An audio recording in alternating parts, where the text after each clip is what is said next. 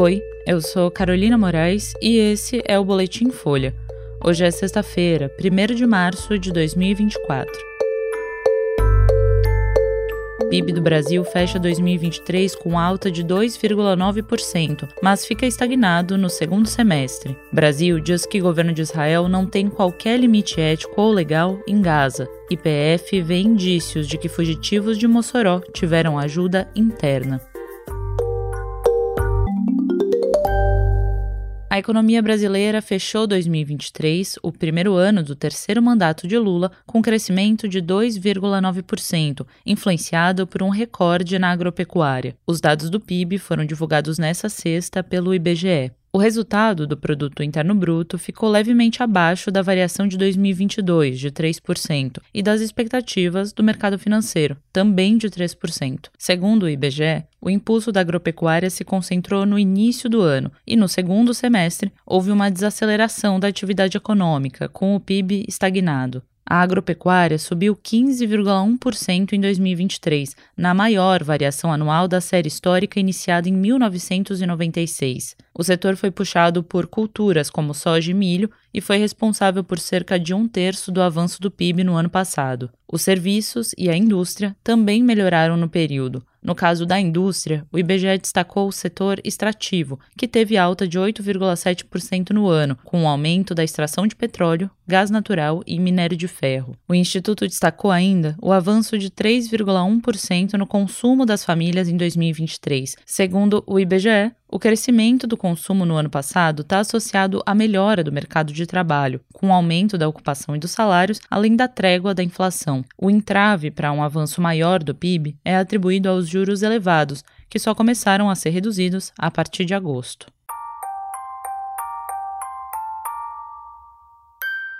Um dia depois das mortes de civis palestinos que aguardavam por ajuda humanitária em Gaza, o Itamaraty voltou a criticar as ações de Israel nesta sexta-feira. Em nota, a pasta afirmou que o governo de Benjamin Netanyahu mostrou de novo que a ação militar em Gaza não tem qualquer limite ético ou legal. Segundo Hamas, mais de 100 civis morreram em meio a tiros das tropas israelenses enquanto aguardavam por ajuda alimentar. Tel Aviv afirmou que os tiros teriam matado cerca de 10 civis e que a maior parte das mortes foi decorrente da aglomeração e de saques aos caminhões. O Ministério das Relações Exteriores do Brasil afirmou que as aglomerações demonstram a situação desesperadora a que os palestinos estão submetidos em Gaza e as dificuldades para a obtenção de alimentos. A crise nas relações entre Brasil e Israel começou depois que o presidente Lula comparou a atuação israelense em Gaza ao Holocausto. O petista foi declarado persona não grata por Tel Aviv e Netanyahu afirmou que o brasileiro cruzou uma linha vermelha. Nessa sexta, Lula classificou a crise na faixa de Gaza como uma carnificina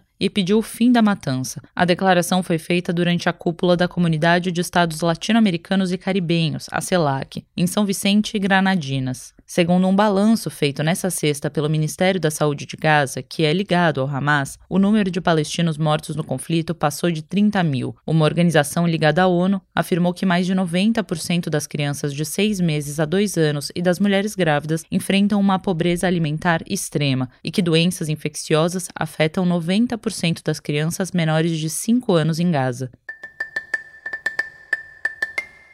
A Polícia Federal aponta que as circunstâncias da fuga dos detentos da penitenciária de Mossoró, no Rio Grande do Norte, sugerem fortemente que eles tiveram uma ajuda interna, a PF relata pelo menos quatro indícios disso num documento ao qual a Folha teve acesso. Objetos de metal foram encontrados nas celas dos presos e na laje do telhado. A suspeita é que eles teriam sido usados para retirar as luminárias das celas durante a fuga. Pelo menos um desses objetos seria compatível com barras de aço usadas numa reforma em andamento no presídio, o que sugere, segundo a investigação, que o instrumento foi introduzido na cela. Os detentos também teriam encontrado outras ferramentas de corte em um tapume que fazia parte parte da obra. Eles usaram esses objetos para romper a cerca do perímetro interno. Segundo a investigação, até o momento não existem registros ou informações que indiquem apoio imediatamente depois da fuga, mas a PF aponta que o Comando Vermelho estaria financiando a ajuda aos dois detentos. A rede da facção estaria auxiliando os fugitivos a se manterem em áreas rurais com alimentação, bebida, transporte e possivelmente armas de fogo. A apuração policial indica que a penitenciária não estava fazendo revistas diárias nas celas e nos detentos. Desde o início das buscas, ao menos seis pessoas foram detidas sob suspeita de ajudar os dois fugitivos. Esse foi o Boletim Folha, que é publicado de segunda a sexta duas vezes por dia, de manhã cedinho e no final da tarde. A produção é do Daniel Castro e da Laila Moalen e a edição é do Rafael Conkle. Essas e outras notícias você encontra em folha.com. Até mais e bom final de semana!